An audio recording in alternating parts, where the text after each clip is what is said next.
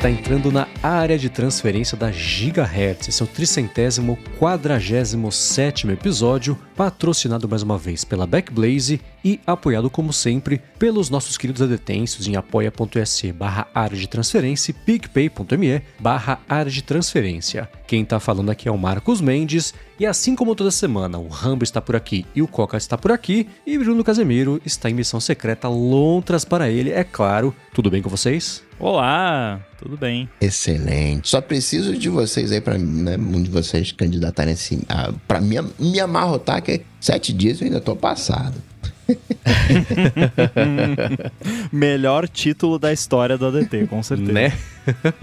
que os adetêncios no Apoia-se no PicPay ajudam a escolher. É um dos benefícios de vocês estarem por lá. Muito obrigado a quem faz isso. E começando aqui o episódio, eu quero falar que eu estou muito orgulhoso de. A gente vai quebrar o protocolo aqui, a tradição que a gente tem de não falar do podcast secreto que não é secreto, porque o lado B nessa semana ganhou um episódio novo que foi bastante especial, né? Pois é, a gente recebeu uma pergunta do ouvinte Geraldo Neto, né? E ele queria saber sobre o quanto que o TEA, que para quem não sabe é o transtorno do espectro autista, contribui ou não para o desenvolvimento da carreira, né? No, mais especificamente da minha carreira. Então, é, né, saindo do armário, nós temos aí o lado B, episódio 9, onde a gente trouxe a Tatiana, que é uma psicóloga autista, especialista no assunto, para conversar com a gente sobre isso. Então, o Geraldo, que deve estar ouvindo aqui, que mandou a pergunta pro Alô ADT, o seu Alô ADT virou um lado B. Olha que legal. Exato, escutem, o link vai estar na descrição do episódio. Me orgulho muito de como ficou esse episódio. Espero que muito vocês legal. também gostem, porque foi bacana gravar, gravando, gravando, bacana editar, revisar, publicar e ver a reação de vocês, escutar, enfim, né? Receber os feedbacks está sendo bem bacana. O link vai estar na descrição. Escutem e nos digam o que vocês acharam no gigahertz.fm feedback. Inclusive, já que o lado B saiu do armário agora, vamos, né? Mandem aí, mandem ideias de assuntos aleatórios que a gente jamais falaria em nenhum outro podcast da Gigahertz, porque é para isso que serve. o lado B é justamente para assuntos diferentes, aleatórios, que não necessariamente tem a ver com tecnologia, então fica à vontade, pode mandar lá no feedback pra gente que aceitamos sugestões. Asterisco, envio de ideia não é garantia de resultados futuros, de retornos futuros, de episódios e, futuros. E não pagamos royalties pelas ideias. Mas é claro que é sempre bem-vindo e, bom, Com pergunta certeza. do Geraldo já deu aí a dica do que pode acontecer quando vocês mandam perguntas pra gente para virar lado DT, pode virar lado B, como disse o Rando. Vou começar com os follow-ups aqui em relação às últimas semanas e sobre o papo de chip digital de operadora, o Luciano Paranhos falou que ele usava o eSIM da Claro no iPhone 12 mini e precisou transferir pro iPhone 15 Pro Max novo dele. Ele falou que tirando os 40 minutos perdidos da vida, tendo que interagir com uma pessoa lá e pagar mais 10 reais né, num QR Code, a transferência foi tranquila. Ele falou que não precisou fazer backup ou restaurar, porque dessa vez optou em usar o iPhone novo conforme a necessidade. Muito bom, que bom que deu certo. Inclusive, quem quiser saber por que é tão ruim para mim falar no telefone e ficar interagindo com pessoas, escuta lá do episódio 9. Mas uh, eu eu tenho. Eu, é um follow-up, talvez, também, barra mini uhum. assunto B2, porque eu tô com um iPhone novo. Olha que Boa, legal. É, parabéns. Então, tô, acho que é o mesmo do Bruno, é o iPhone 15 Pro Max de o titânio natural. Acho que né? Acho que é. E, enfim, eu não vou fazer um review do iPhone, as minhas opiniões são muito parecidas com as do Bruno. Eu quero, sobre o iPhone em si, quero comentar que é muito gostoso de segurar esse iPhone. É muito mais gostoso de segurar que o, o 14 Pro, mesmo esse sendo o Max, e o, o, anterior que eu tinha não era o Max. Mas você falou tá... sobre peso, textura, conjunto da obra? É o mão. conjunto da obra, é o te, a textura, ele não tem aquela bordinha meio afiada, assim, que parece que tá cortando a sua mão. Sim. Né, para quem usa sem case. Então tá uma delícia usar esse iPhone. Eu tava um pouco receoso de pegar o Max, porque eu gosto do, um pouquinho menor o tamanho, mas eu tava assim, ah, pô, lente 5x, né? É, é o, digamos, entre aspas, a única coisa nova que tem, daí eu não vou pegar. vou pegar então e por enquanto eu não me arrependi, tô, tô gostando bastante. Agora, o, o mais importante para falar aqui é essa questão do eSIM, porque, né, era uma preocupação que a gente tinha. O Luciano já falou que, que conseguiu fazer, embora tenha gastado um certo tempo ali. E eu posso dizer que eu tive surpresas nesse processo hum. e foram surpresas agradáveis, não surpresas ruins. Que raridade! É, pois é, né? é, um, é, é, realmente é um, é um copo de água para uma pessoa no inferno, né? Como dizia o, o Steve Jobs. Então, eu tive. Vou dar nome aos bois, eu, eu também. A minha linha principal é da Claro. E eu fui ontem, numa, o iPhone chegou ontem, eu fiz ali. Primeiro, melhor experiência de migração de iPhone que eu já tive até o momento. A uhum. única coisa que eu fiz de, assim, cuidado especial foi: chegou o iPhone, eu liguei ele, olhei qual era a versão do iOS, tava 17.0, eu já tinha baixado o IPSW lá do 17.0.3 e dei o restore aqui no Mac antes de mais nada para tipo zeradinho tudo exatamente a mesma versão. O iPhone 14 Pro também tava no 17.03. Não insta não deixei ele no beta para não instalar 17.1 beta, para não ter perigo na migração, que eu já tava, né, planejando. E, cara, levou, tipo, meia horinha só para fazer a, a transferência de tudo, que normalmente Poxa. levava, tipo, uma hora e meia, duas horas, uhum. levou meia horinha. Eu, eu tava com os dois iPhones no carre... plugados no carregador, um do ladinho do outro ali, e fez. Foi bonito. Uhum. Aí, né, e sim, peguei o iPhone, fui lá na, na loja da Claro. E aí, lembram que eu tinha falado que eu reservei, né? Ah, eu, quando eu vou fazer isso, eu reservo três horas. Porque aí, né, pode demorar o tempo que for que eu não vou me estressar, porque eu já tô disposto a gastar três horas. Eu não gastei nem uma hora. Eu Gastei no total, incluindo o tempo de deslocamento, deu tipo uma hora, redondinho. Mas na loja em si foi questão de meia horinha. Eu dei um pouco de sorte porque a loja tava bem tranquila, não tinha muita gente na loja. Então eu cheguei, peguei a senha e já me chamaram. Foi rapidinho, né? Se tivesse mais fila ia demorar mais, mas foi, foi ok, né? Paguei 10 reais por um QR Code.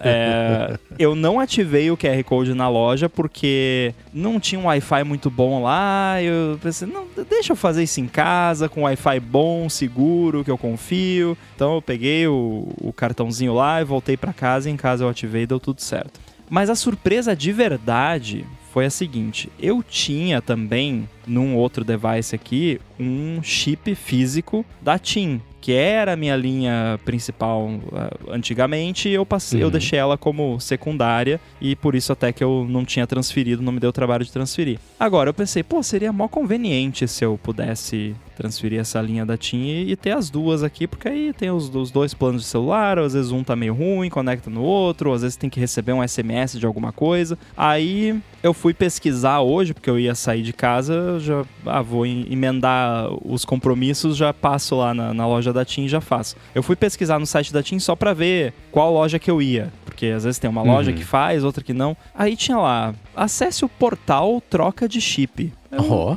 Olha, interessante, portal troca de chip. Aí eu abri no Mac aqui, ah, acesse pela rede móvel. Daí eu desliguei o Wi-Fi do iPhone, abri o portal troca de chip no iPhone, apareceu lá, o que, que você quer fazer? Aí eu botei trocar o chip físico pro chip eSIM. Ah, digita o seu CPF, ó, o CPF aí de novo, uh, o número do celular, aí veio um código de confirmação por SMS, eu confirmei, aí, ah, tá aqui o QR Code. Eu, Eita, QR Code? Oi? Aí eu peguei o iPhone novo, escaneei o QR Code e ele colocou a linha do, do, no, no iPhone novo. Olha que legal né? Self-service diz sim. Parabéns pra Tim, porque realmente não teve custo nenhum, só uhum. foi lá, gerou um protocolo, veio o número do protocolo, tudo, e é isso. E agora tá ativado lá. Assim, só pra ser chato, porque tá no meu contrato, tem um mecanismo do próprio iOS para fazer isso nativamente, né? E eles não implementaram isso. Porém, pelo menos tem uma opção self-service que você não precisa ir na loja feito um animal e esperar meia hora lá, 40 minutos. Então, parabéns pra Tim por uhum. ter implementado isso. Achei sensacional. E essa foi a surpresa boa da vez. Uhum. Fiquei bem satisfeito. É, que legal. É, é, assim, né? Do lado da loja, eu sempre achei que ia ser permanentemente presencial esse tipo de coisa, porque é a única oportunidade no ano que a loja, que você vai até a loja em busca de alguma coisa, eles podem te fazer uma venda, um upsell de alguma coisa. Né? Tentaram Trocar me fazer upsell, Aí. eles estavam fazendo upsell de Wi-Fi doméstico lá, né? Daí, Uhum. não do México, né? De casa, doméstico.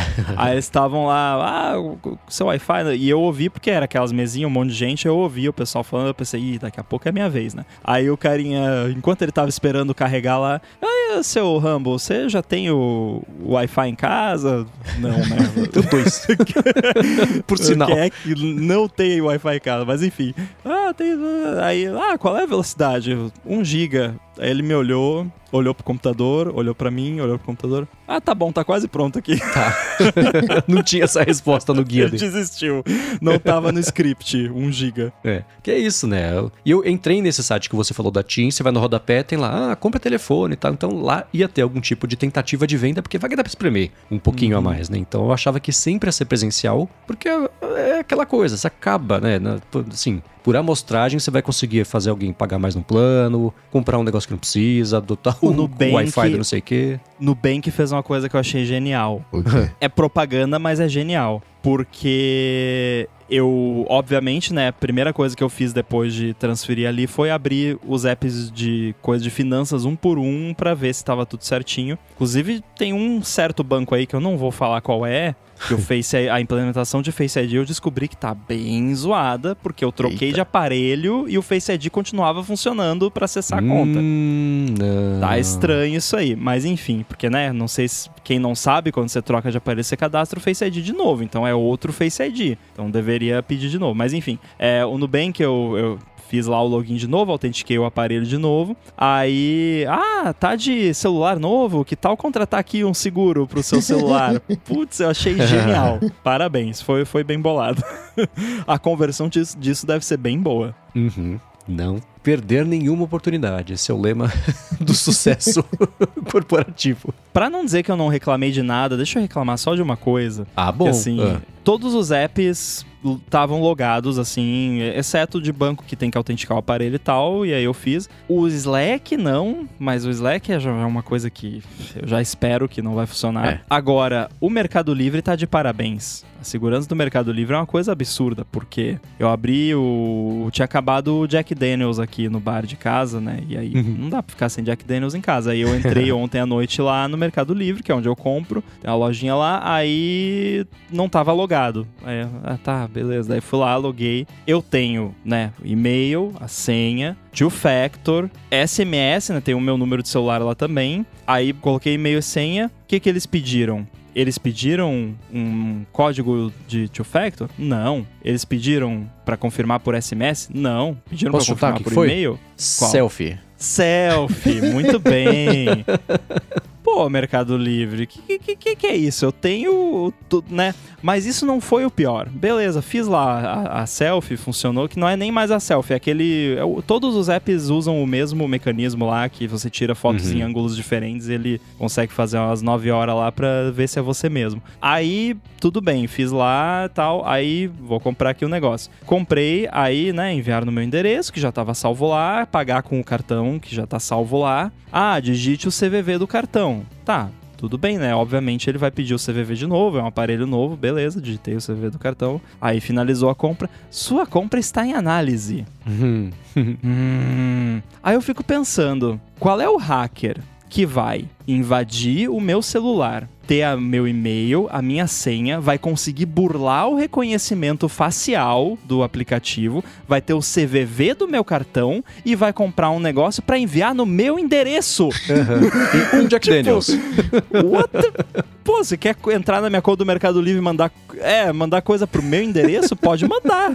É tipo quando o banco bloqueia você tentar pagar boleto que tá no seu nome, tipo, Aham. Tá, se alguém quiser pagar meus boletos pra mim, tudo bem, né? Eu esqueço às vezes. Mas, cara, parabéns, né? Mas enfim, aí depois, 10 minutos depois, tava tudo certo, né? Foi, mas é, eu acho engraçado porque, tipo, sério isso, né? Tipo, mesmo IP, me- mesmo Wi-Fi, eu tenho IP fixo em casa, então, tipo, é literalmente o mesmo IP. É, enfim, tem esses teatrinhos de segurança que são É. engraçados. Agora, um follow-up que vai virar uma pergunta pra você é o seguinte: O Didi, sobre o Action Button, falou que ele acha que o uso mais popular vai ser no Brasil, vai ser para abrir o WhatsApp. Falou que já colocou no dele, inclusive, tem sido útil. E ele fez a ressalva: odeio o WhatsApp, mas infelizmente é um aplicativo em que demandam minha atenção o tempo todo. Ele falou que é médico, mora longe da família, então tem que usar o WhatsApp. E você fez o que você falou que, que era a chance grande de configurar o seu Action Button com. Como é que tá? Halide. Ah, boa! O Rambo tá mostrando ao vivo aqui que ele botou. E aí,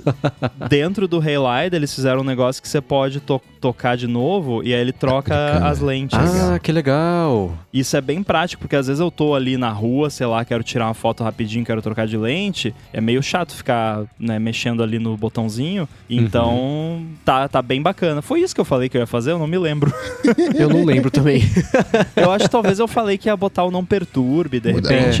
Mas é que. É que o Haylight realmente é uma parada. Às vezes eu tô assim numa situação que. Putz, eu quero tirar uma foto agora, mas eu quero que seja com highlight, porque eu quero a foto raw com né, toda a possibilidade de uhum. modificação depois e tal. E era chato ter que achar o app lá e tal. E eu não queria deixar ele também na primeira home screen ou no dock, porque não é tão frequente assim. Então, para mim, isso aí é sensacional. Então, eu acredito que vai ficar por um bom tempo sendo o atalho para abrir o Halide. E eles fizeram ainda essa integração. Você pode configurar várias coisas. Eu configurei para trocar de lente quando já tá dentro do app, mas pode configurar para tirar a foto, o que eles até falam que não é recomendado, porque dá para usar o botão de volume, então é redundante, uhum. mas dá para configurar várias opções de, de, trocar de foco automático para manual, exposição e tal. Então, para quem gosta de usar apps de câmera mais avançados, recomendo dar uma olhada aí. Imagino que todos eles devam, devam estar tá implementando algo parecido. Boa.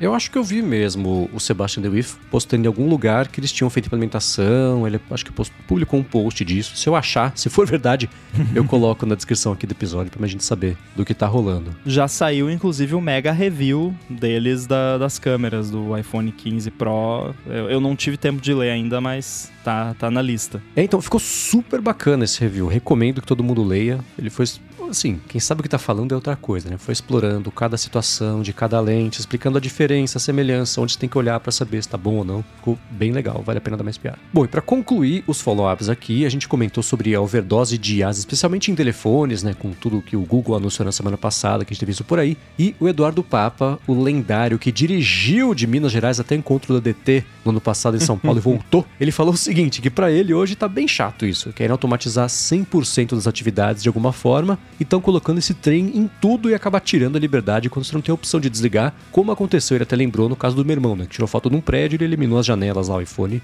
E, enfim, né? Não é situação ideal para você fazer fotografia. E ele falou, sendo bem sincero, não sei o que eu quero pro futuro, que eu achei uma coisa bem profunda. Não só sobre IA, no caso, mas sobre tudo. Mas é, é né? É, eu acho que é a tendência de qualquer novidade. Você tá, vai do zero ao 100 em dois segundos, passa da conta, vê que você passou do limite, vai voltando, é um pêndulo até achar o equilíbrio. Legal que o feedback do Eduardo já vem geolocalizado, porque ele falou, né? Estão colocando esse trem em tudo. Aí você já sabe de onde é, né? é, é, eu acho que não é. Não é tanto a questão de tirar a liberdade e tal. Pode até acontecer isso, né? A gente já reclamou sobre isso com algoritmos e tal, mas eu acho que no momento é mais a, ainda é a questão do hype. Então o pessoal coloca isso em tudo e às vezes nem é, né? Como a gente mencionou, às vezes é, é só um algoritmo e o pessoal chama de AI porque não é crime, tecnicamente, você no marketing lá chamar um negócio de AI, mesmo que não seja, né? No fim das contas, até porque já estabelecemos aqui que, na nossa opinião, AI nem existe, né? Existe machine learning, mas AI é um termo de marketing que chama mais atenção. Então, Eduardo, eu acho que você pode ficar tranquilo que daqui a pouco essa onda, né, a corrida do ouro vai passar e não que a coisa vai morrer, porque a gente também já estabeleceu aqui que é uma coisa que veio para ficar, mas vai ser uma coisa mais normal, que não vai tudo ter AI, né, só porque chama atenção e tal. Eu acho que ainda é um momento que tá todo mundo tentando aproveitar o trem do hype, ninguém quer perder lá, né, todo mundo tá pegando o bonde andando e quer sentar na janelinha, aquela história. e o bonde, nesse caso, é o bonde da AI e nossa, isso podia ser um nome de um grupo de funk carioca, né? o bonde da AI. Então, é, acho que ainda temos esperança, Eduardo. Eu não sei qual o problema de querer automatizar 100% das coisas. Automatiza 100% das Óbvio, coisas. né? Se uma máquina pode fazer, uma máquina deve fazer. Se você não quer que ela faça, desabilita. Em específico aqui, é a câmera. A gente não tem como é, retirar, né? A gente não tem como desliga essa foto né, frita aí do, do, do, A gente não tem essa opção. Mas pensando na IA né, como um todo, eu posso escrever meu e-mail sem IA, eu posso né, fazer as minhas coisas é, sem a, a IA. Então, a gente, quando a gente não quer, não, acho que não tem problema. Né? O problema é quando eu quero fazer alguma coisa e a IA não deixa fazer o que eu quero. Aí tem um conflito, né? Aí eu tô brigando com a máquina. Máquina, parei o que quero fazer, não é você que... Que é o caso da, da foto. Mas aí eu acredito que a Apple não vai desabilitar isso, porque tirar uma foto é uma coisa difícil para o usuário padrão. Tenta tirar a, a, foto da lua, tirar foto de fogos. Não dá para tirar. Mas o iPhone, de algum jeito, tira bem essas fotos. Ok, a foto da lua não é tão boa. A foto manual da lua, você consegue. Um fotógrafo consegue tirar uma, uma foto melhor. Então concordo na, na, questão da foto, porque não tem como desabilitar, mas no geral, nas outras opções, você pode não usar. Né? Se tá chato para você, pode não, não usar. É, a parte da câmera é aquela coisa, né? Se você colocar uma câmera 100% manual na mão do mundo inteiro, a quantidade de pessoas que vai tirar boas fotos é menor do que você colocar uma coisa totalmente automática, beleza, né? O que, e aí eu concordo com o Eduardo, a gente já falou sobre isso algumas vezes, assim, eu acho que esse tipo de coisa deveria ser facilmente desligável para quem sabe o que tá fazendo, o que aprender a fazer manualmente, né? O lance, por exemplo,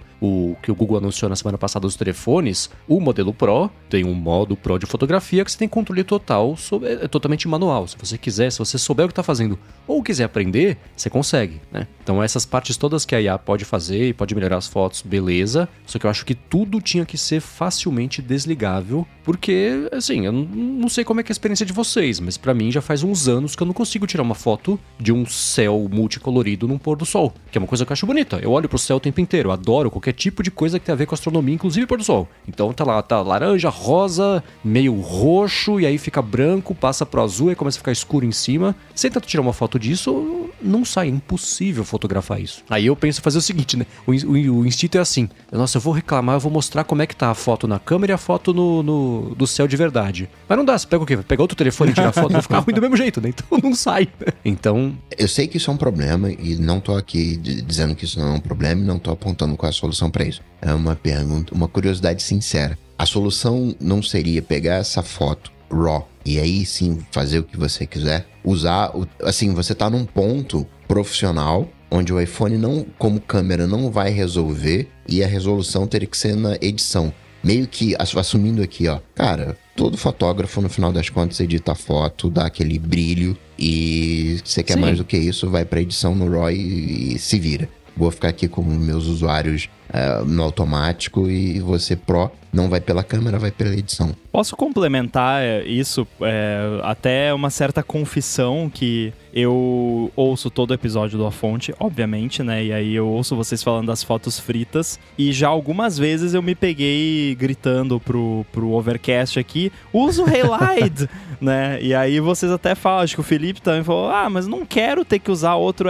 Mas aí eu fico pensando, mas cara, se você se importa tanto com isso, você tá no ponto que talvez você tá no nível de uma pessoa que deveria usar um app profissional e fazer as fotos em RAW e depois. Porque assim, eu, não sei vocês, mas eu, toda foto que eu tiro no iPhone, mesmo que seja na câmera nativa ali, que faz a fritura da foto, eu abro ela lá no Darkroom, dou uma mexidinha, coloco grain. Grain sempre fica bonito, eu gosto de grain, porque eu sou velho. É, dou uma mexidinha sempre ali na foto. E para mim, assim, tirar a foto com a câmera nativa ou tirar no Halide não faz tanta diferença. A diferença é que se eu tiro no Halide, eu consigo tirar mais proveito da foto porque me dá mais controle sobre essas frescuras que o, o app nativo faz, que são por um motivo. E aí eu sempre penso também, quando se fala desse lance de ah, modo Pro e tal, é que eu tenho um app que é usado por muitas pessoas e se tem um ajuste meio, digamos, perigoso, vai ter gente leiga que vai mexer naquilo e vai dar ruim e vai cair no seu colo depois. Ah, putz. Aí vai vir o pessoal lá na, na Apple Store. Pô, meu iPhone não tá mais tirando aquelas fotos bonitas que nem tirava antes e eu não sei como que eu faço. Aí a pessoa lá vai lá, ah, tem esse toggle aqui que você desligou. Porque tem duas classes de usuário leigo. Tem o que não mexe em nada, com medo de estragar as coisas. E tem o que não tem medo de nada e mexe em tudo e depois não sabe como que quebrou. É. Acho que tem algumas coisas. Assim, tirar foto não é uma constante, né? Não, tem um significado. Às vezes eu quero tirar foto rápida do prato que eu tô almoçando, que a Larissa mandou o almoço dela, eu mandei o meu. É uma coisa. Outra coisa é o pôr do sol. Outra coisa é o pássaro que, putz, se demorar muito ele já voa, né? E tem hora que eu quero tirar foto com o cuidado das, da, da é, precisão das cores, da, da, não só precisão, mas da variedade das cores. Tem hora que eu só quero tirar foto do prato e mandar pra Larissa. Fazer isso, por exemplo, com atalho, eu vou abrir a câmera, a câmera vai chamar o highlight, é um jeito, mas se eu fizer isso, né? Se eu fizer o hardcode do atalho no, do, do, no, do shortcuts do iOS para sempre abrir o Halide, isso vai mais atrapalhar do que ajudar, porque eu tiro mais fotos corriqueiras do que fotos ultra artísticas de um, um pôr do sol multicolorido. Então ia irritar. Você tem que comprar um iPhone Aí 15 que Pro tá. Aí que tá. Agora, por exemplo, na sua situação, com o Action Button é perfeito. Se você quiser, nessa situação que eu tô colocando, se quiser tirar foto rápida, é um, é um toque, uma arrastada. Se eu quiser tirar uma foto com highlight bonitona, Corona apertou, segurou, abriu. Tudo a partir do telefone bloqueado, não tem que forçar, etc. A parte que você falou, né, de, de pessoas que usam iPhone destemidas e mexem em tudo e não sabem o que fizeram, né? É um problema que quem tem que resolver é o pessoal de UI. É aí é o pessoal que é bem pago para resolver esse tipo de problema. Vamos dificultar, vamos complicar a interface com um asterisco gigante de sempre tornar fácil, voltar atrás, facilitar. E hoje em dia, a câmera do iPhone é uma zona, né? Eu já comentei aqui, é, é a situação que eu acho que, não sei se todo mundo passa, tô projetando aqui, mas assim, né? Vou tirar uma foto, vou dar um zoom pequenininho, putz, não, eu apertei pro lado, agora ele tá no panorama, deixa eu voltar, Nossa, agora tá no vídeo, voltou, tá no slow motion, pro, passou. Isso é muito irritante, isso Sim. acontece direto comigo, de, tipo, ah, eu quero virar aqui pra... Aí, putz, agora foi no modo cinematográfico aqui. Ah, nossa, isso é muito irritante. Então já tem complicações demais na, na, interface, isso eu sei, mas a solução não é não fazer mais nada, né? A solução Sim. é resolver o problema. Então essa parte de fotos, eu, eu fico imaginando se um balanço de branco, por exemplo, não resolveria esse tipo de situação do pôr do sol, né? Vou tirar foto, eu falo pro iPhone, isso aqui é branco. Ele fala, beleza, entendi, e ele toma como padrão isso para todo o resto, tirar a foto e mantém, né? Que nem você fazer aquele tocar e segurar na tela que ele faz o, o travamento de exposição e de foco, e você consegue ter um pouco pouco mais de controle. São coisinhas assim. Eu, eu sempre achei que um balanço de branco ia resolver. De branco. De branco ia resolver tudo. Provavelmente não, né? Porque a solução, quando é, é só fazer isso, nunca é só fazer isso, né? Mas aplicativos como, por exemplo, o Halide resolvem esse tipo de situação, mas ela é a minoria, né? Sabe como que você resolve isso? Com um balanço de banco. E aí você compra um iPhone 15 Pro Max.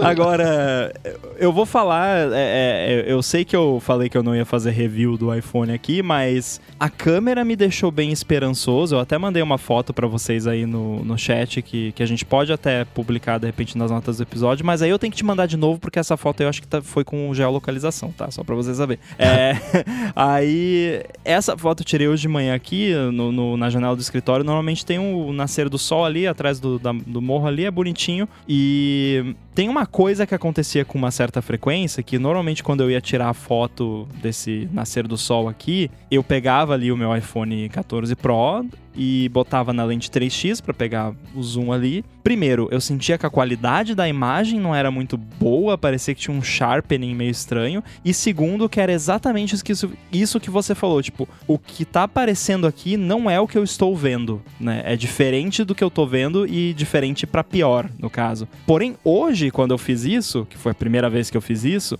eu botei na lente 5x do, do iPhone 15 Pro Max hum. e eu olhei assim, olha, não é que tá bem próximo do, do, que eu tô vendo? Então eu não sei o que, que eles fizeram exatamente. Não sei se eles mexeram no, no, na, no pipeline ali de processamento e tal, mas eu tenho a sensação que as fotos estão menos fritas. Tem que fazer mais teste ainda, é muito pouco teste, mas esse, esses primeiros testes me deixaram esperançoso que oh. talvez eles estejam mexendo nisso. Me, me deixou um pouco mais um pouco menos preocupado com São fotos o fast food fotográfico. Muito bem, a esperança. É sempre bom terminar um assunto dizendo que há esperança. É meio raro também, né? Mas vamos começar a trazer um, outro assunto que virou notícia nessa semana, o Google, que deu um passo grande aí para, com sorte, aumentar bastante a adoção de passkeys. Mas antes de falar sobre isso, eu vou tirar um minuto do episódio para agradecer a Backblaze, que está patrocinando mais uma vez aqui o ADT e quer ajudar você a resolver de vez o assunto de backups na sua vida, com direito a 15 dias de graça de backups ilimitados para você testar o serviço e ver como é bom, como dá para confiar como você vai querer usar. Quem escuta o DT sabe que a gente vive falando sobre a importância de ter backups, não só backup do iCloud do iPhone, mas sim de tudo da sua vida, o computador principalmente, e melhor ainda, e mais útil ainda se for num lugar diferente de onde você está, porque se der uma tragédia terrível, um backup no lugar onde você mora nem sempre vai resolver o problema. Então, Backblaze oferece backup completo do seu computador, Mac ou PC. Você escolhe, por exemplo, se quer um backup total da máquina, se você quer excluir uma ou outra pasta, se quer fazer o backup dos seus HDs externos também, que estejam conectados na hora de fazer o backup, e daí para frente ele faz tudo sozinho, roda em plano de fundo sem afetar o desempenho da máquina, que é uma coisa importantíssima, e você pode configurar para aproveitar, por exemplo, os momentos que você não está trabalhando, quando a banda da sua internet está aí mais livre de madrugada, por exemplo, né? E vai mandando o seu backup para a nuvem tudo automático. Isso é tudo customizável, então você pode definir o limite máximo da velocidade de transferência, configurar criptografia de ponta a ponta também, se você quiser, e com backup feito, se der uma tragédia, acontecer alguma coisa, você recupera os seus dados ou direto ali fazendo download pelo Backblaze na web, ou então pedindo para eles mandarem um HD externo para você pelo correio mesmo, via FedEx. Aí você devolve o drive em 30 dias e pronto, eles devolvem o custo do HD. Um diferencial bem grande aí do Backblaze é que o serviço de backup deles é ilimitado de verdade e os planos custam 9 dólares por mês 99 dólares por ano, aí você economiza 9 dólares, ou então em dois anos 189 dólares, que dá 3 meses de graça ou a mais aí para você usar o Backblaze. Então, para conhecer melhor como ele funciona, ver, fazer o teste também por 15 dias de graça sem nem colocar cartão de crédito, faz o seguinte: vai em ghz.fm barra backblaze-adt. Claro, tem link na descrição aqui do episódio para facilitar. Com esse link são 15 dias de graça, sem colocar cartão de crédito. E aí sim, se você quiser, você tem mais 3 meses para aproveitar se você for assinar o plano de 2 anos. Uma última vez, ghz.fm barra backblaze-adt, link na descrição do episódio. Muito obrigado, Backblaze, pelo patrocínio aqui desse episódio do ADT e pelo apoio a toda Gigahertz. Valeu. Obrigado. Muito bem, o assunto de pesquisa já veio, voltou. A gente comentou algumas vezes aqui sobre como a expectativa, pelo menos, é que isso resolva o problema ou o desafio de ter senhas seguras, esquecer minha senha, perder a senha, ficar trancado para fora da conta, dois fatores, etc. E foi uma iniciativa multiempresarial. O Google, a Apple e outras empresas acharam, final, que raro, né? Acharam um padrão e concordaram com um padrão de mercado para resolver isso aí. Foi lançado recentemente suporte às pesquisas em sistemas e dispositivos e o Google nessa semana falou o seguinte: a partir de agora, quando você for configurar uma conta do Google ou fazer algum tipo de ajuste, a gente de cara vai falar para você: não quer trocar sua senha por um passkey? Bem melhor, já faz aí. Então vai ser basicamente a opção padrão você ter uma passkey e não uma senha, que eu acho que vai ser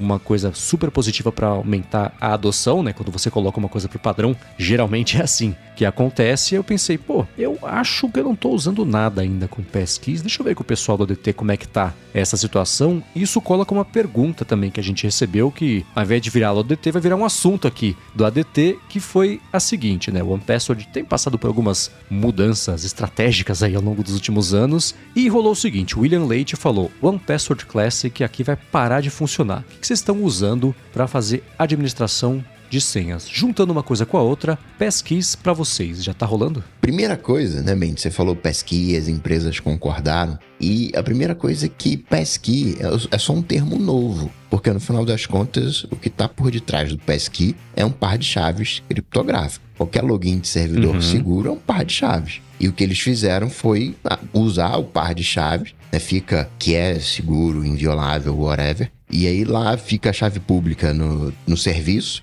e a chave privada fica com você, né? Então, aquele uhum. arquivinho lá de, de, de, chave privada que talvez você use para acessar o servidor, é isso que vai estar tá no, no, no, seu gerenciador de senhas, que vai ser enviado para o servidor para garantir que você é você, mas eles vão exigir que talvez ali, vamos colocar assim, né? Eles vão exigir a sua presença o que significa que você vai né, fazer ali um Face ID para garantir que você é você. Mas o, o, o passkey é só um termo novo para algo que a indústria já usava. Tem ali os padrões de criptografia, aquela coisa toda, né? Sentaram e, né, e, e combinaram mais algumas coisas. Mas o passkey não é exatamente nada novo. É só, em vez de enviar o, a senha, você envia a contraparte da chave, né? Do, do par de chaves. Uhum. A gente falou sobre isso no, naquele área de trabalho, né? Sobre segurança, que são as três formas de autenticação básicas, que é tipo uma coisa que você sabe, que seria a senha, uma coisa que você tem, que seria o passkey ou um YubiKey da vida, e uma coisa que você é, que seria o Touch ID e Face ID.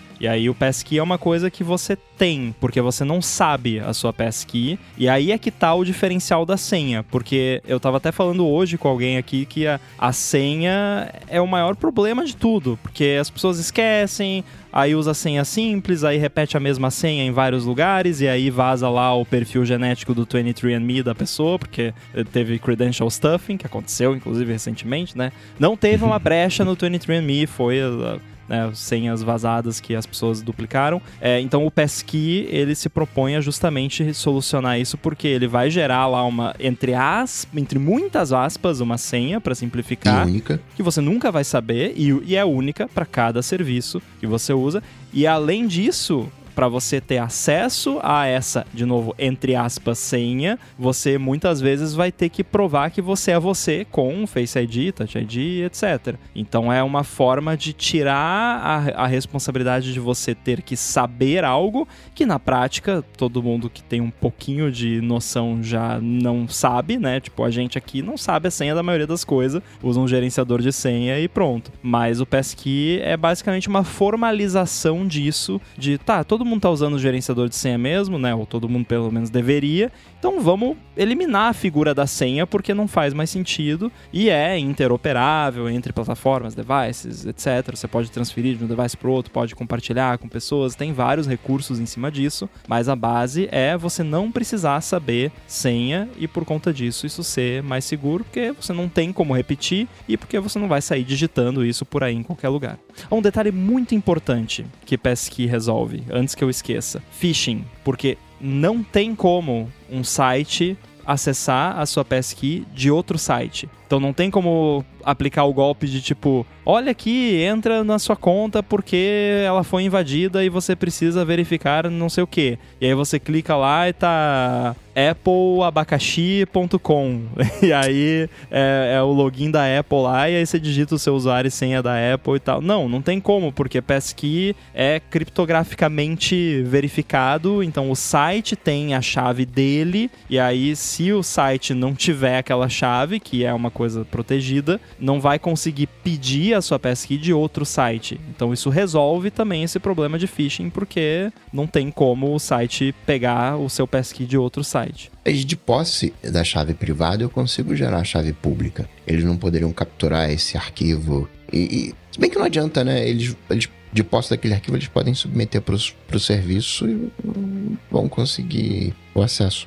É porque a base é uma chave pública e privada, que eu até nem gosto muito de falar esses termos, porque mas a gente tá no ADT, né? Então nos perdoem que aqui a gente se dá essa liberdade. Mas vai um pouco além disso, porque tem, tem uma mistura de, de chaves ali que acontece, e aí eles fazem um bem bolado com a chave do site, a sua chave. Então o site tem uma chave pública, uma chave privada, você tem uma chave pública, uma chave privada, só que não é só uma, é mais de uma, e elas vão rotacionando ao longo do tempo com base num seed. Então é um processo relativamente complexo, como qualquer coisa que envolve criptografia. Eu vou ver se eu acho tem uma talk da WWDC, acho que de um ou dois anos atrás, onde eles detalham isso. Para quem quiser ir mais a fundo, a gente deixa esse link. Boa, vou deixar por aqui. Eu tô, assim, ansioso para começar a adotar, mas não o suficiente para ir atrás disso, ver o que, onde já tem e começar a usar.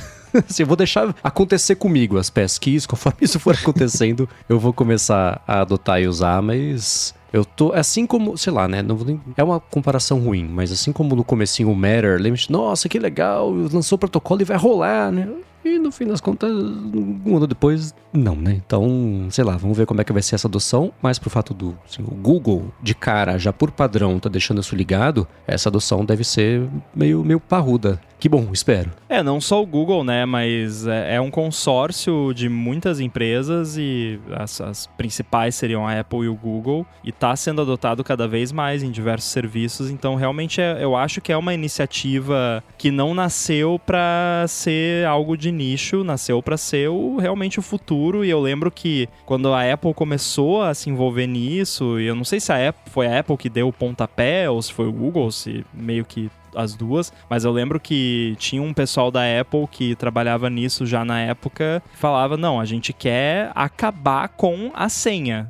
Tipo, não vai mais existir senha. E eu lembro que há 4, 5 anos atrás eu achava um absurdo. Não, que absurdo, senha, como assim? E agora eu já tô achando que é plausível disso acontecer em algum momento, né? Claro que não daqui um, dois anos, mas daqui um, né, numa linha infinita de tempo. Mas eu a minha política que eu tô seguindo é uma que a gente até combinou para gigahertz, né, que é tipo, quando for cadastrar uma conta nova, se tiver passkey, usa uhum. passkey. As contas que já estão lá funcionando com senha e two factor, deixa assim né?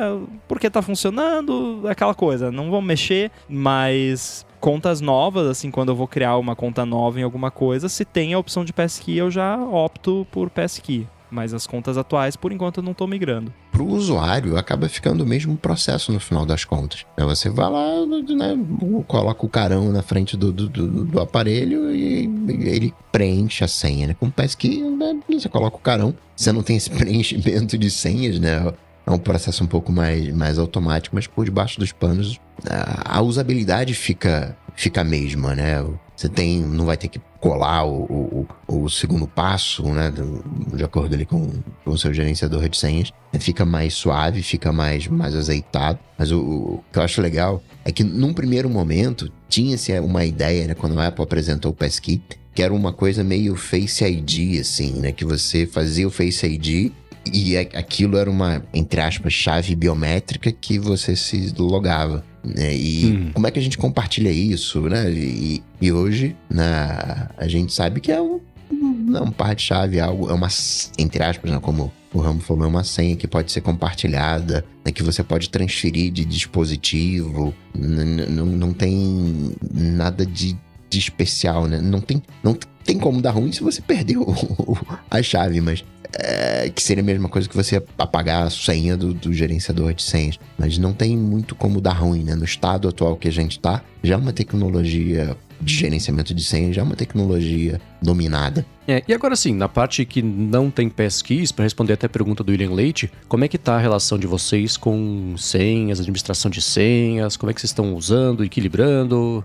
não mudou, estão assim, já tem o OnePassword pago e é isso mesmo, como é que tá? Ah, eu tô no OnePassword, eu migrei pro, pra versão nova, né, até a gente usa na Gigahertz também, tem a conta empresarial lá, eu tenho conta familiar, compartilho aqui, e embora algumas questões de UX do app tenham ficado inferiores em relação ao que ele era antes por conta dessas mudanças que têm acontecido, no geral eu continuo satisfeito e o principal para mim é a questão da confiança, né, que eu confio no OnePassword, primeiro que até hoje nunca vazou nada de lá e segundo que ele funciona. Ele nunca perdeu nenhuma senha minha, nunca né, aconteceu nada nesse sentido. Então é um app que eu confio. Já pensou você usar um gerenciador de senhas e você vai lá, cadastra Two Factor e aí você abre e o Two Factor sumiu, não tá mais lá? Tipo, é o tipo de coisa que um, é um bug que poderia acontecer. No OnePassword jamais aconteceu nada parecido e jamais aconteceu de atualizar uma senha e ele não salvar ou dar problema de sincronização,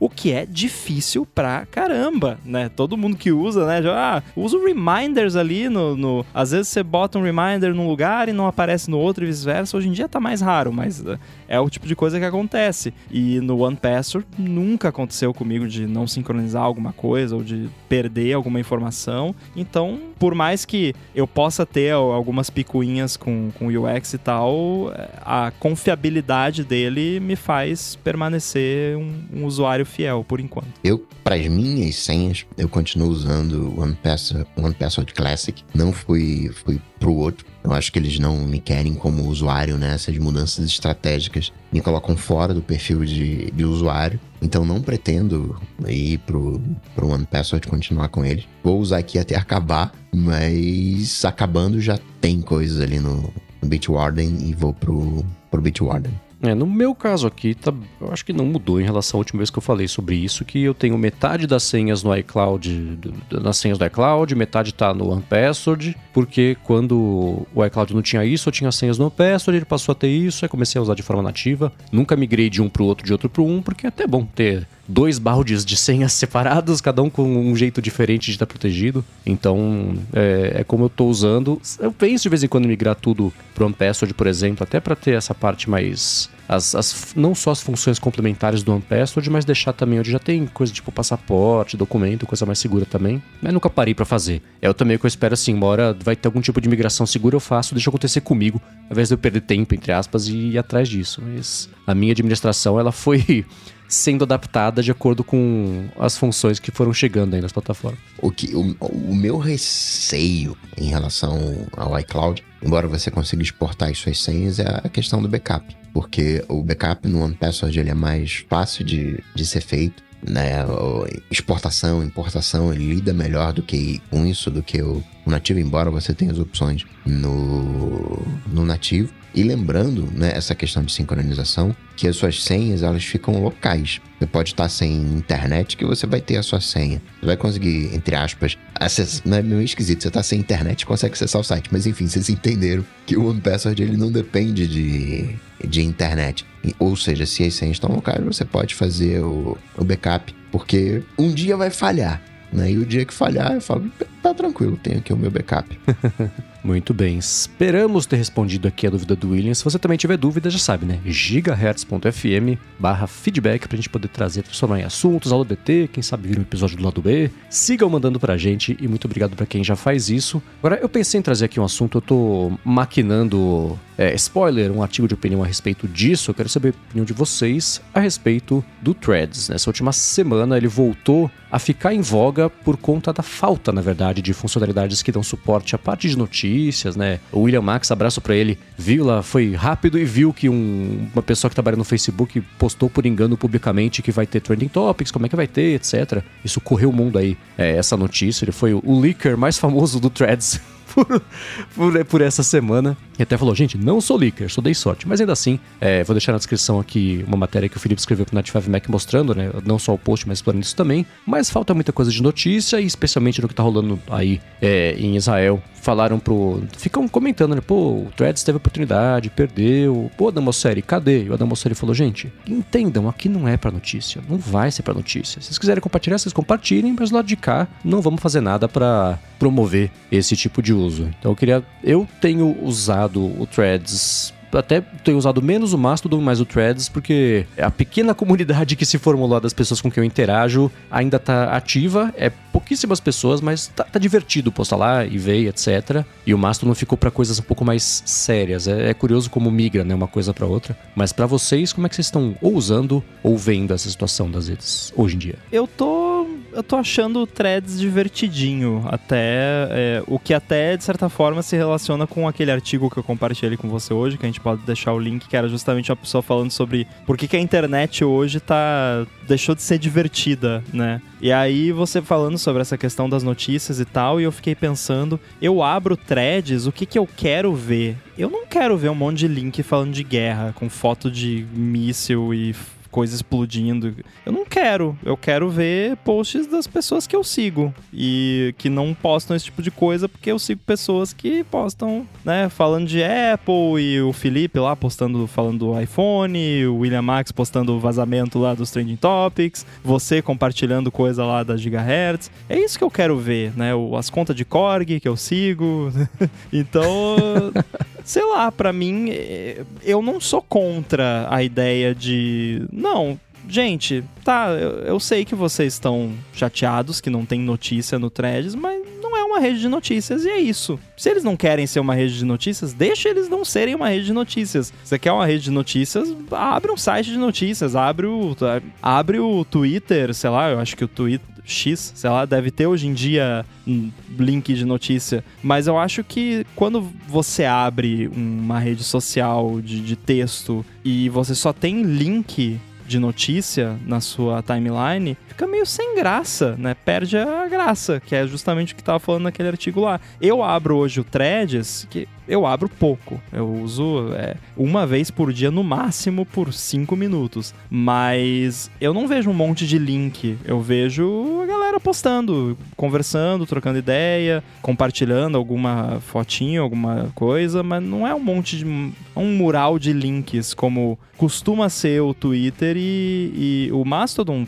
também, de certa forma, costuma ser mais um mural de links. E não tem nenhum problema ser um mural de links, tudo bem, tem seu uso também. Mas eu não sou contra ter uma rede que é diferente, que não é um mural de link de notícia, porque já tem mural de link de notícia que chegue por aí, né? Já me incomoda que eu abra às vezes o YouTube na, na minha Apple TV e eu quero ver vídeo bobinho, divertido, ou vídeo de, de ciência, coisa informativa, é, infotenimento, né, que chama. É, e aí tem uma barrinha lá no, na, na, home screen dele que é, é, Breaking News, e aí tem lá não sei quantas pessoas morrem, não sei, é sempre tragédia. Eu não abri o YouTube para ver isso, sabe? Eu queria poder botar lá, não quero essa Breaking News aqui, mas não tem, essa, aquele que a gente tava falando dos algoritmos, né?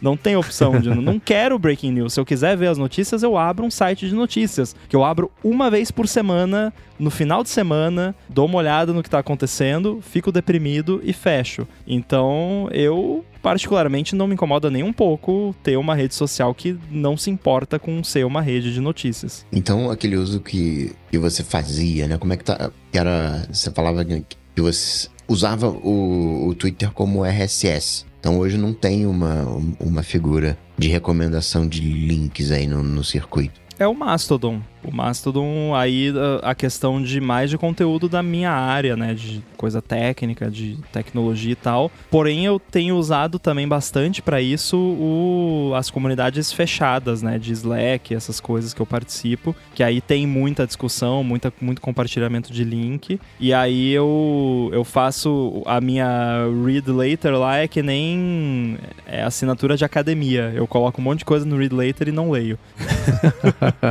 é, read later de todo mundo é o mundo ideal das intenções, de como a gente é culto, interessante, lê coisas incríveis e que a gente nunca lê. Muitas vezes eu coloco coisa que é tipo assim, porque, né, como já falei, muita coisa técnica e tal, aí às vezes eu vejo, ah, isso aqui talvez eu vá precisar daqui um tempo, porque eu vou fazer não sei o que e tal. Aí, quando eu preciso daquilo. Ah, lembrei que eu coloquei isso aqui na minha lista de leitura. Aí eu vou lá, procuro e tá lá e eu tenho a referência. É mais como um, uma coletânea de referências do que necessariamente uma to-do list de tem que ler tudo isso aqui. É, é um salvo para acesso rápido se precisar. Uma coisa que eu, que eu gosto, né, de, é de pegar esses, esses links e aí eu baixo o texto deles e jogo no Evernote. E aí eu faço minha pesquisa lá é no claro. Evernote e aí eu acho ali como referência. Então não, eu tenho quase que uma cópia, entre aspas, né? Na internet que, que me interessa. Porque esse é o problema Muito que eu tenho bom. com vídeos. No YouTube também, mas principalmente no,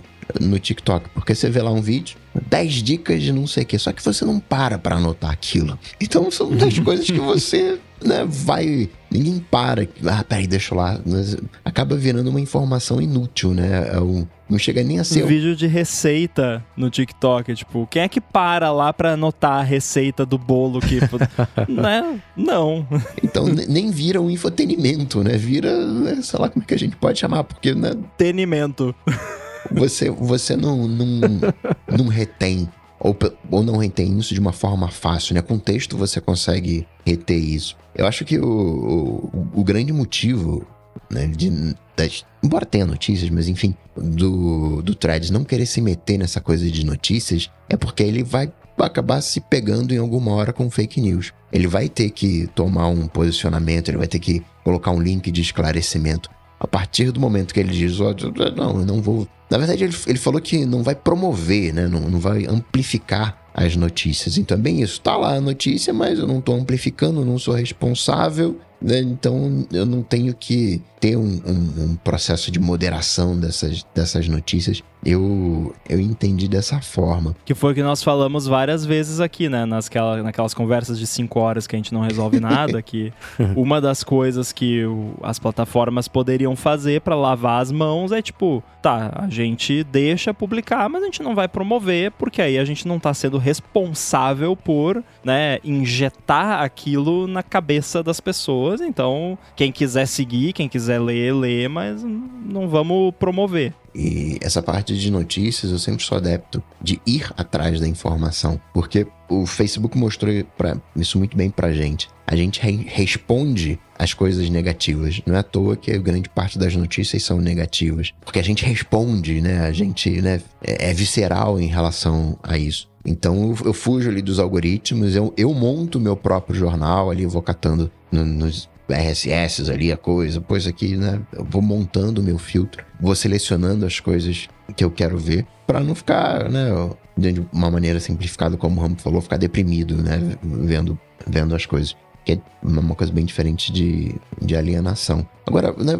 Ah, você quer notícias? Ou abre o Twitter. Pergunta sincera: como é que tá o, o número de usuários mensais do Twitter? Tá crescendo ou, ou meio virou threads assim, né? Escorregando? Não dá para saber porque eles não têm mais que divulgar, né? Mas de capital aberto. E aí, cada hora que eles falam, eles falam um Uma número. Coisa. Perguntaram pra Linda Carino na, na, entrevista que ela deu lá. Quantos tem lá? É, um 200 montão. milhões, 250, não sei. Assim, é, um, um, um montão, né? Sim. Falando, falando. Aí eles começaram a falar, não, é, a gente tem aqui o... Como é que era a métrica que eles inventaram? Eram tipo números segundo usuários consecutivos. Sei lá, era uma salada de palavras que formavam uma métrica que nunca esteve tão alto. Então, é, é impossível saber. Número segundo usuários consecutivos. É o diferente do ARPU, né?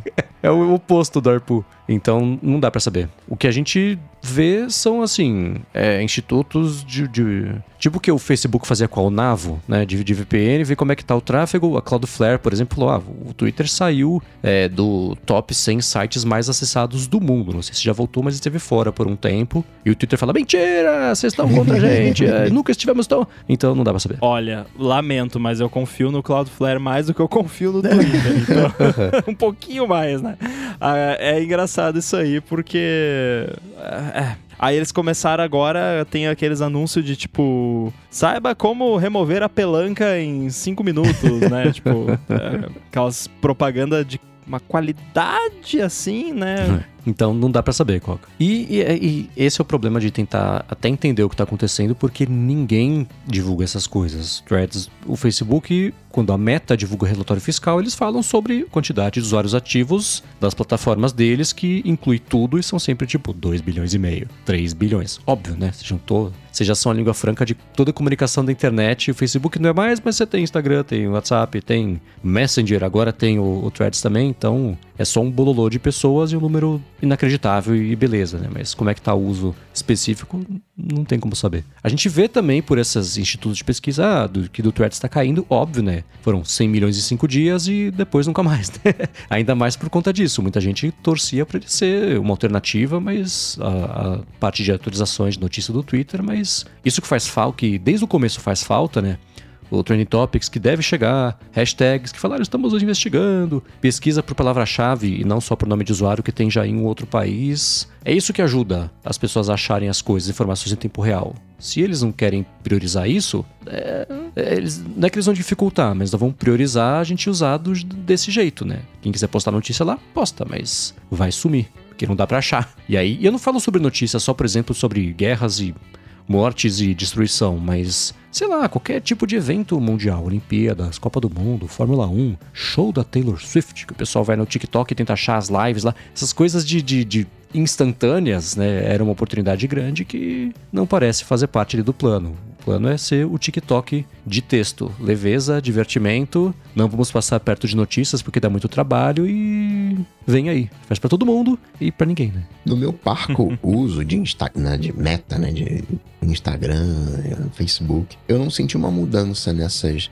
entre aspas. Não foi uma galera com determinado perfil, sei lá, os jovens que usavam o Instagram deixaram de usar o Instagram e foram pro, pro Threads, ou os velhos pararam de usar o Instagram que foram pro Threads. Acho que meio que ficou a mesma coisa, assim, não, não, não, não consegui... Eu não senti que teve um antes e depois do, do Threads, né? Ele ficou meio, meio sem espaço mesmo. Ficou. Bom, onde tem espaço, sabe onde é? gigahertz.fm barra feedback. Mandem pra gente o que vocês acham que a gente traz isso também. E Mas segue não manda esse notícia. Papo. Nada, é. link de notícia, não. Só se for boa notícia, aí, aí tudo sim. bem. Mas vamos lá Transferências pra... sim automáticas para todas as operadoras. Essa notícia As que funcionam. É, exatamente. né? Então vamos lá. Alô, ADT, a parte que você que está escutando pode interagir com a gente. Mandem perguntas, gigahertz.fm barra feedback. E foi isso que o Juan fez. Ele falou, essa pergunta vai pro Rambo. Sou um médico e queria começar a aprender uma linguagem de programação que sirva mais para minha profissão. Você conhece ou recomenda alguma em particular? Eu sei que você fez um, um teaser dessa pergunta no seu Instagram hum, esses dias.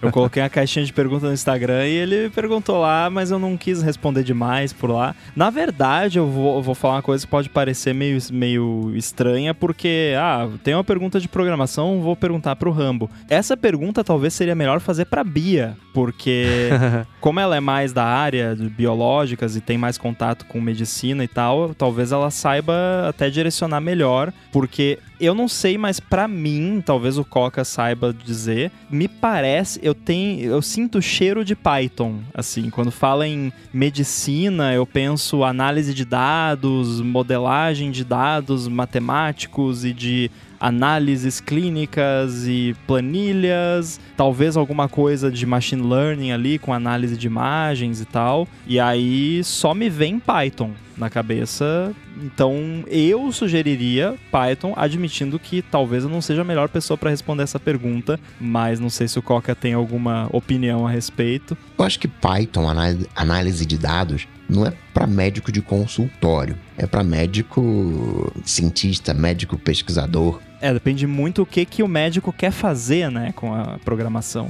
É, né, o, o médico de é, consultório, né, entendendo dessa maneira, é, acaba virando, bem entre aspas, uma profissão comum, né?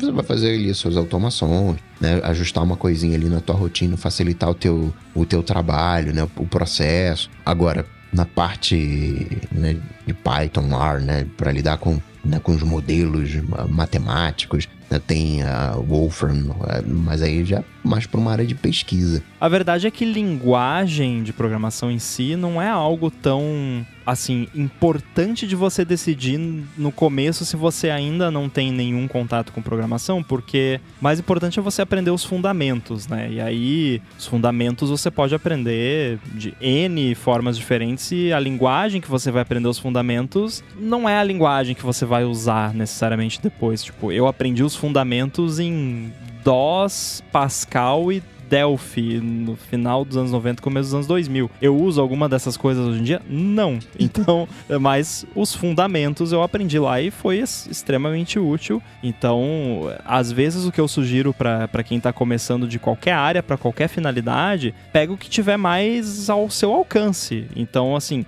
Python é bem acessível, JavaScript é bem acessível, é, Swift já é um pouco mais centrado ali nas plataformas da Apple, até dá para fazer em outras plataformas, mas você vai achar mais material é, fácil assim de JavaScript e Python e outras linguagens com mais tempo de estrada. E aí, depois que você tiver a base, você pega ali uma tarefa concreta que você queira fazer e vê ali, né, o, o que que funciona melhor para aquilo. Por exemplo, quando a gente fez o lance lá do bola de cristal pro ADT, eu não tinha tempo de fazer um negócio no site lá e tal. Eu pensei, não, vamos fazer um Google Forms. Só que eu queria validar as respostas para que a pessoa não repetisse a, a mesma resposta em duas categorias, que teve acho que só uma ou duas pessoas que acabaram caindo nessa. É, e aí eu abri lá o negócio do Google Forms e vi, ah, tem um negócio de script aqui. Abri lá, abri um editor de JavaScript. Aí eu abri, lá a documentação lá, ah, pega essa coluna aqui, vê se tem outra igual e bota um vermelhinho lá avisando que essa resposta é inválida. É, então, esse é um exemplo. Tipo, às vezes você vai ver lá, ah, eu uso esse negócio aqui que faz uma planilha de Excel e eu quero fazer um filtro avançado ou alguma computação com isso. Qual é a linguagem que dá para fazer? Ah, dá para fazer em JavaScript. Então, aprende JavaScript, né? Ah, se quiser mandar uma, um follow-up dessa pergunta, detalhando talvez o, o que exatamente você deseja fazer com a programação, a gente talvez possa direcionar um pouco mais. Mas uma coisa que eu vou citar aqui, que não é só para médico, é para qualquer pessoa, é que o shortcuts é um jeito muito legal de você começar a aprender não programação necessariamente, mas como pensar de uma forma programática porque você não vai escrever código necessariamente, mas você vai criar código entre aspas, porque você vai conectar diferentes funcionalidades e integrar uma coisa na outra. Eu sempre ouço o Vitich lá falando dos shortcuts que ele faz e tal, e eu só fico pensando, esse cara é um programador, ele só não sabe ainda, né? Porque é cada coisa. Então, até o shortcuts pode ser uma forma, né? Eu lembro até era Scratch, eu acho que é, aquele lance que usavam para ensinar criança a programar, que eram bloquinhos de Lego, que é, tinha um bloquinho que era o if e aí você conectava um bloquinho no outro e você programava sem escrever código, só conectando bloquinhos. É, acho que HyperCard também, na época do macOS Achei antigo. Scratch aqui, pesquisando rapidinho. Aí, é, não é uma tartaruguinha, é um negócio que, que vai andando, né? É um negócio meio assim. Aí o, o, Swift Playgrounds no iPad tem um lance parecido que você faz o bonequinho lá. É, é o mesmo esquema, só que aí lá você já usa código direto. Então, eu acho que o mais importante é aprender os fundamentos, pegar um pouco dessa base da, do, do pensamento lógico, de conectar bloquinhos de lógica para fazerem o que você quer. E aí a linguagem propriamente dita depois vai depender do que você quer atingir de fato. Pode ser que ele queira ser um médico desenvolvedor, né? E não seja nada. Não, não, ele não quer pro consultório, não quer para pesquisa, quer fazer um. A 100 Days of Swift UI para fazer aplicativo para iOS. Já recomendei várias vezes, recomendo de novo. Muito bem. Para quem tiver dicas, já sabe, né? Agora, seguindo aqui com as perguntas do AloDT, o Pedro Alves quer saber o seguinte: qual foi o app mais feio que vocês já instalaram no iPhone, que, no entanto, se mostrou ou continua se mostrando muito útil e entrega algo que os outros não entregam. E ao contrário, qual o app mais bonito que vocês já instalaram, né? Ou que era, ou que é, com uma interface linda, mas que não entregou nada que prometia e fez só perda de tempo? Excelente pergunta. Tô fuçando no iPhone aqui. É, eu, eu já usei apps mais feios, mas no momento, o app que eu uso é o app do Sensible que são aqueles controladores de ar-condicionado que eu instalei aqui, que integra com o HomeKit. Mas aí você acaba usando o app, porque no app você consegue configurar, tipo, velocidade do vento, é, a direção do vento, né? Esses detalhezinhos de ar-condicionado que no HomeKit não tem. E é um app feinho, é um app bem mequetrefe, não é muito bom assim, mas o resultado é, é bem útil na, no meu dia a dia, então eu sofro usando o app. Porém, o Sensible tem uma API. E eu já tenho um negocinho aqui que eu. ah, vá. Eu, é. Eu tenho um negocinho que eu tô mexendo aqui, que eu não vou falar mais sobre ele, mas até parece que vazou aí no, num screenshot hum. que eu hum. postei em umas redes sociais sem querer. Vazou só o nome. Mas uh, eu tô fazendo um app para isso, só para mim por enquanto, mas vamos ver. De repente vira alguma coisa, tem até o widget interativo. Mas o, o app do Sensible é bem feio. É, e, e, fica tentando fazer upsell de assina aqui o nosso in-app purchase pra gente avisar quando tem que limpar o filtro do seu ar-condicionado. Tipo, sério. É, não, né? Você tá de sacanagem. Você tá de brincation with me, né? Como diria o. Pô, eu boto um lembrete no Reminders, eu sei quando tem que limpar o, o filtro do ar, é de meio meio. Mas de app bonito, mais ordinário, que eu acho que seria o caso. Eu pensei, pensei, mas eu realmente não consegui chegar no. Porque provavelmente eu já usei algum app assim, mas eu deletei tão rápido que não ficou na memória, então eu vou ficar devendo por enquanto, essa resposta. Eu, eu vou fechar contigo, Rambo. Eu, eu tô passando o olho aqui nos aplicativos e não achei nenhum. Esse que, caramba, esse aqui é bonito, mas não faz nada. Né? E eu não me lembro. né? É, tem alguns aplicativos que você tem um carinho muito grande. Por exemplo, eu gosto muito do Reader. Aquele swipe que você faz na lista, né? Foi o cara que começou com isso, né? Que hoje é padrão. Você tem uma lista, né? faz um, um, um swipe, faz curto, longo, pra cá, pra lá, né? É, assim, tem um carinho no meu coração. Mas ele faz alguma coisa, né? Um leitor de RSS que, que eu uso. Mas assim, um, um aplicativo que tem me dado gosto, né? Que seja, caramba, legal de usar aqui. Não, não me vem nada à cabeça. Agora, aplicativo feio, tem um que eu uso faz 10 anos, continuo usando até hoje. Inclusive usei, né, recém, que é o Inet Utils. O que, que ele faz? Ping. o que, que ele faz? Faz ping. DNS, o, o CAP. O que, que ele faz? Ruiz. E ele faz um ruiz maravilhoso, porque geralmente quando você faz um ruiz em, uh, no browser, você tem que saber. Ô, ô Coca, só explica para quem tá escutando o que, que é um ruiz. Porque eu ouvi você falando, eu sei o que, que é, mas eu ouvi o Coca falando, ele faz um ruiz maravilhoso. Eu fiquei pensando, é um, é um chefe francês que é, faz eu pensei prato. De, é, R-U e Z também. Aí eu, é. depois da terceira vez, falei, ah, é o outro ruiz. Um ruiz ao chocolate, sei lá, uma coisa assim.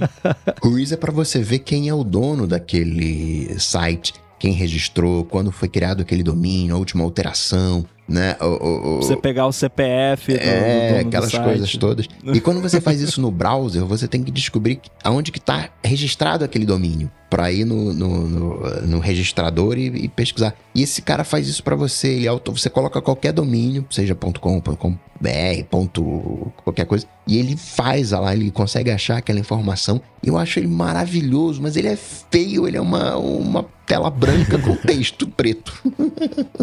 mas eu continuo usando e não para. É quase uma linha de comando, né? É, assim, um, um terminal disfarçado, feioso que dói mas tá aqui comigo e, e, já me salvou muitas vezes. Às vezes você tá só ali com, né, com um iPhone e né, a primeira coisa que você faz é um ping. Ah, a máquina não tá ligada aí, se vira aí, não, não tá funcionando, tá com problema de internet. Para mim é uma pão na roda o, o Inet Utils. Tô instalando aqui.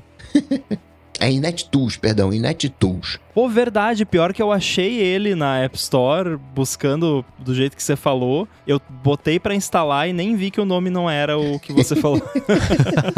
é InetTools, é. É, pra mim, é, a impressão que eu tenho é que é mais comum você ter apps bonitos inúteis do que feios úteis. Então, não sei, eu, fiquei, eu tô caçando aqui no meu histórico de downloads desde o começo do, dos primórdios até hoje em dia que o homem ainda faz o que o macaco fazia, como diz os titãs, para achar algum aplicativo bonito que tenha sido inútil, eu, eu não consegui. Mas eu daqui a pouco vou lembrar de um. Justamente porque a gente apaga, né? Tipo, então, é, se, né? o app é inútil, você apaga. Se o app é feio, mas funciona e faz o que você precisa, você usa. Ou então todos os apps bonitos são funcionais. Pode ser.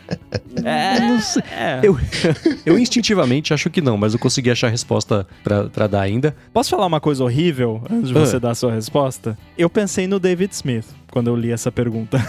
Uhum. Porque ele faz uns apps extremamente úteis com um design questionável, às vezes. Sim, é, ele é o, é o, caso clássico. A gente gosta muito dele. Inclusive, o Pedometer Plus Plus essa semana foi eleito como app do dia lá na, na App Store, ganhou destaque, etc. Ele é excelente, uma pessoa fantástica. Sim. Adoro ele, conheço pessoalmente. Pessoa maravilhosa, desenvolvedor top, mas ele é desenvolvedor. Ele não é Sim. designer. é. E por ser uma operação bem enxuta, ele faz o melhor que ele tem ali de ferramentas para tentar resolver a interface de aplicativos e não fica é funcional o resultado é o que a gente espera, mas não é bonito, né? E assim, se é o melhor que dá pra fazer, tá ótimo, né? É melhor fazer isso, colocar o aplicativo na rua. O Idiot Smith foi o aplicativo mais baixado do mundo por não sei quanto tempo, porque todo mundo adorou o que ele fazia, né? E vai ter link na descrição para quem quiser conhecer também. Mas nessa linha também tem o Tantissa. Eu não sei se é nome, se é sobrenome, se é empresa, mas faz aplicativos Heartwatch e AutoSleep, que são um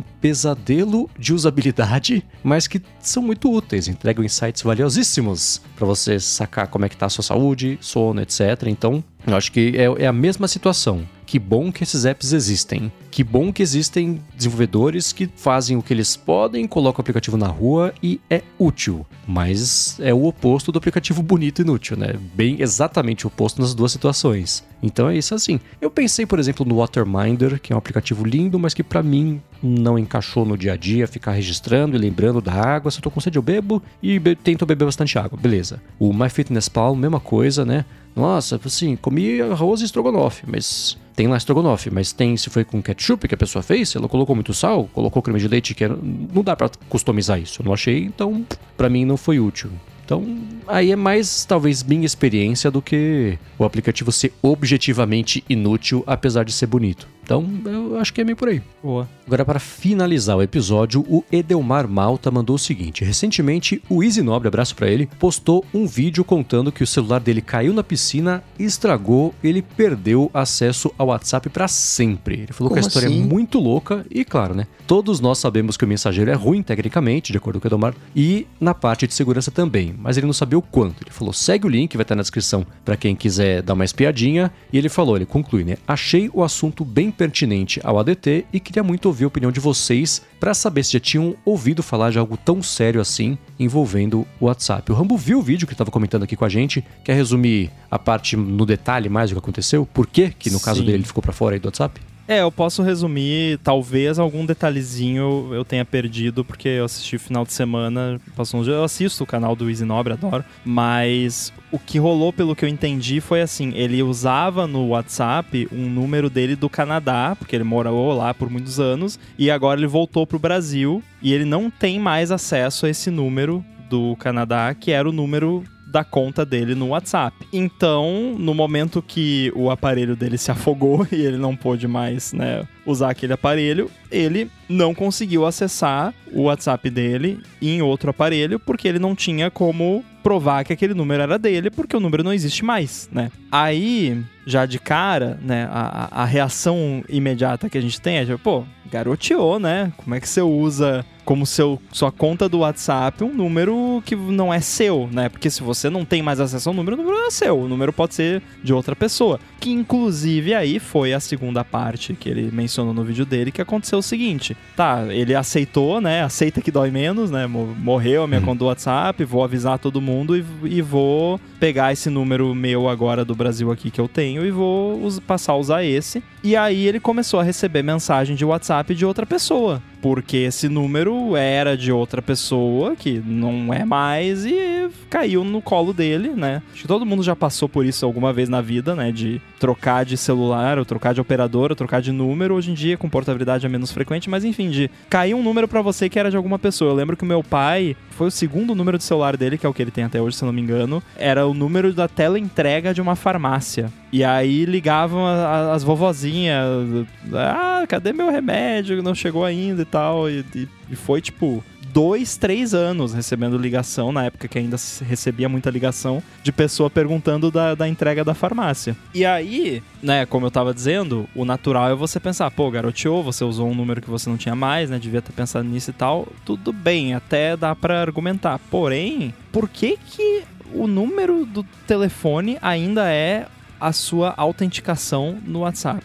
E aí, eu, eu até sei porque é uma questão de legado, porque o WhatsApp meio que surgiu para substituir o SMS. Então você tinha ali no WhatsApp a única forma de você autenticar é o seu número de telefone é a sua conta e é isso. Agora tem lá, você pode colocar um PIN para proteger a, a conta que eu coloquei, recomendo que todo mundo coloque. Porém, se você não tem acesso ao seu número de celular para receber lá uma- um código de, de verificação para cadastrar no aparelho novo, você não tem acesso ao seu WhatsApp. E aí você vê, né, diversos outros aplicativos de mensagem, Discord, acho que o próprio Telegram também. Você pode cadastrar um e-mail, senha, enfim, outras formas de autenticação que não o número de celular. Então, na verdade, é uma história triste, né? De certa forma, foi um, um lapso de julgamento ali dele, de não pensar que isso poderia dar ruim, né? Mas eu totalmente entendo que isso é o tipo de coisa que eu faria,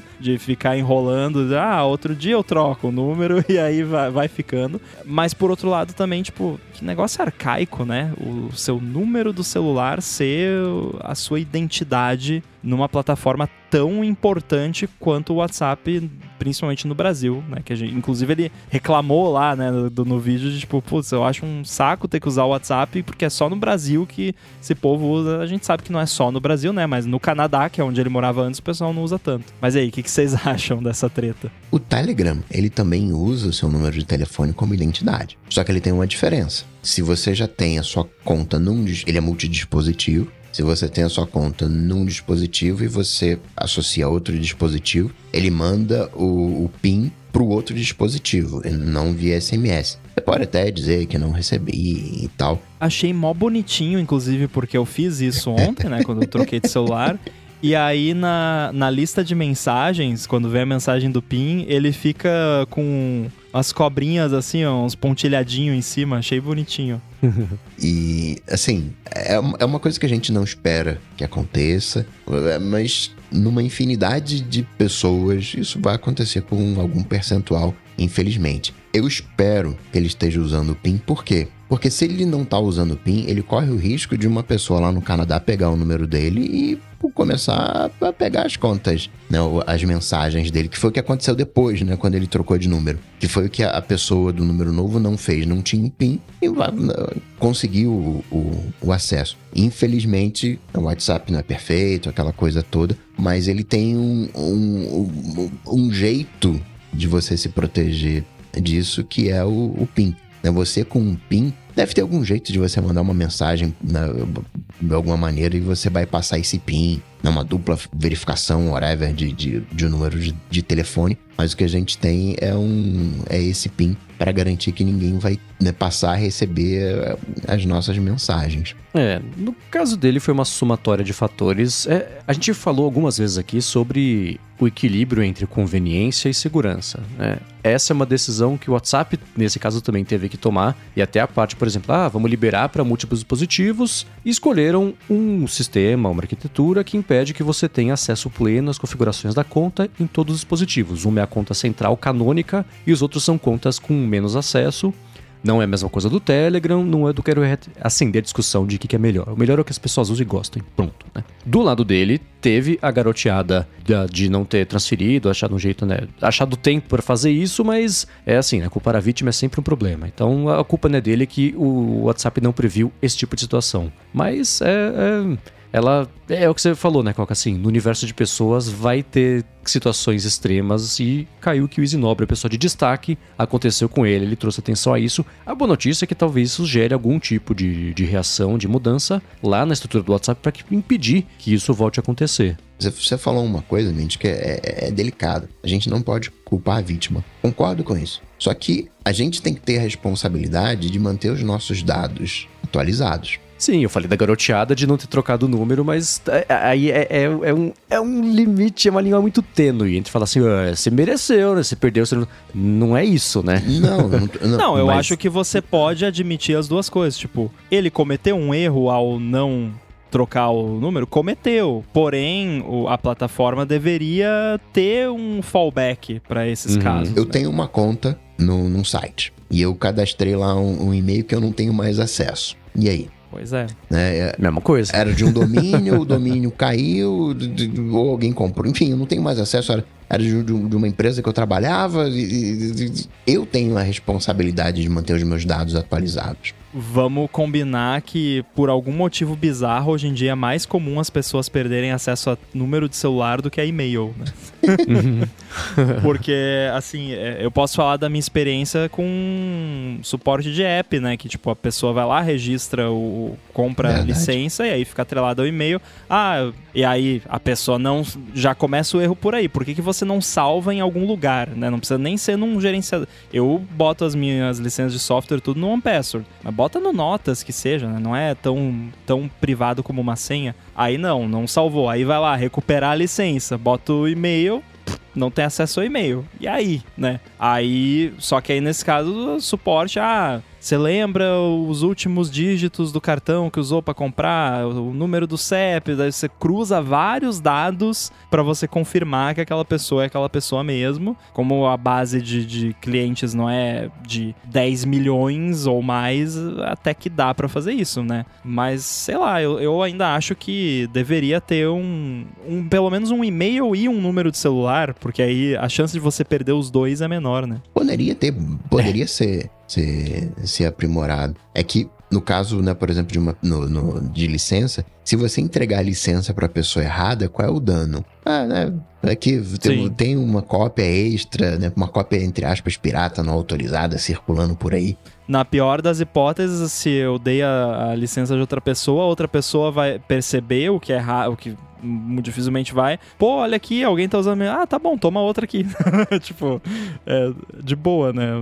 Agora, outra coisa. A gente falou, né, de SMS, e-mail e tal. A partir do momento que você estabeleceu uma conta, two factor, beleza. Para que e-mail? Para que celular? Eu tenho um usuário, eu tenho uma senha e eu tenho um código de dois fatores. Que é SMS. Deixa eu entrar, pô. que é SMS no caso. Não, via, né, via aplicativo, YubiKey, Passkey, né? Tipo, tá mais do que comprovado que sou eu. Aí, se eu perdi o two-factor, aí também eu tenho mais aqui, né? Não vou nem falar aqui. então, é, eu acho que, que tem saídas para isso, principalmente com o two-factor e tal, no momento que eu tenho uma combinação de usuário e senha e um two-factor, não existe motivo para você querer comprovar também o meu e-mail. Ah, mas e se roubaram o celular? Cara, aí eh, joga as mãos pro céu, né? Que a gente já falou aqui na situação de roubar o celular tem acesso ao meu two-factor. É, paciência. Teve uma plataforma que pouca gente usa, então eu não vou entregar a plataforma aqui, porque a pessoa que me socorreu, ela resolveu um problema, mas liguei Two Factor, perdi o Two Factor, o acesso, o código, eu não conseguia logar. Como? Foi, era ah, eu já sei. Sabe aquele lance de, do, do Google Authenticator? Você troca de telefone, aí você hum. não tem o QR Code pra adicionar. Foi isso. A culpa foi 100% minha. Não tem, não tem nenhuma questão, não tem nenhuma dúvida. Aconteceu uma coisa engraçada nessa troca de celular. Eu tinha o Google Authenticator, né? Eu tinha é. uma pasta de só aplicativo de segurança. Tinha acho que uns três só. O OnePassword, o Google Authenticator e algum outro. Aí eu ah, putz, vou abrir aqui o Google Authenticator antes de resetar o, o, outro celular. Abri e tava lá, login. Tipo, eu nunca tinha nem usado o Google Authenticator. em um ano eu não usei. É, se eu não usei em um ano, eu acho que eu posso é. deletar isso aqui. Mas aí eu perdi o QR Code, aí eu precisei fazer login na plataforma, não tinha. Eu falei, oi, suporte, eu sou um idiota. e tô trancado para fora da minha conta porque ela tem two-factor. O que, que eu posso fazer? Aí a resposta foi assim: olha, não conta para ninguém. Mas eu puxei umas alavancas aqui no sistema, desliguei o seu two-factor, você consegue fazer o login só com a senha, tá? Falei, muito obrigado. e fiz login. e a sua conta tá em alguma lista. E é, provavelmente, né? E aí depois eu ativei de novo o two-factor, nunca mais perdi, é um serviço que uso até hoje. Mas às vezes dá pra puxar umas alavancas, como o pessoal me disse, e, resolver. Não, Mas dá, é... dá. Porque no fim uhum. das contas é uma coluna num banco de dados, que na pior das hipóteses o sysadmin pode ir lá dar um né, update, where e tirar o two-factor, mas é óbvio que isso é um tipo de coisa que é auditado e eh, a maioria das empresas não vai fazer, ao menos não sem primeiro pedir uma selfie com a carteira de motorista, com o jornal da data de hoje, aquela coisa toda. Eu lembro uma vez que eu fui num, num banco Aí tava lá com o gerente conversando e tal. E tive que cancelar meu cartão, foi gerado um outro. E eu falei com ele, ó, preciso de dinheiro e tal. Não, não, fica tranquilo aqui. Aí fez o processo. Aí na hora de sacar o dinheiro, eu não tinha cartão e não podia sacar. Aí todo mundo. Ele te deu dinheiro? Que história é essa? Eu preciso de dinheiro. ah, toma. Aí todo mundo ficou assim, entreolhando.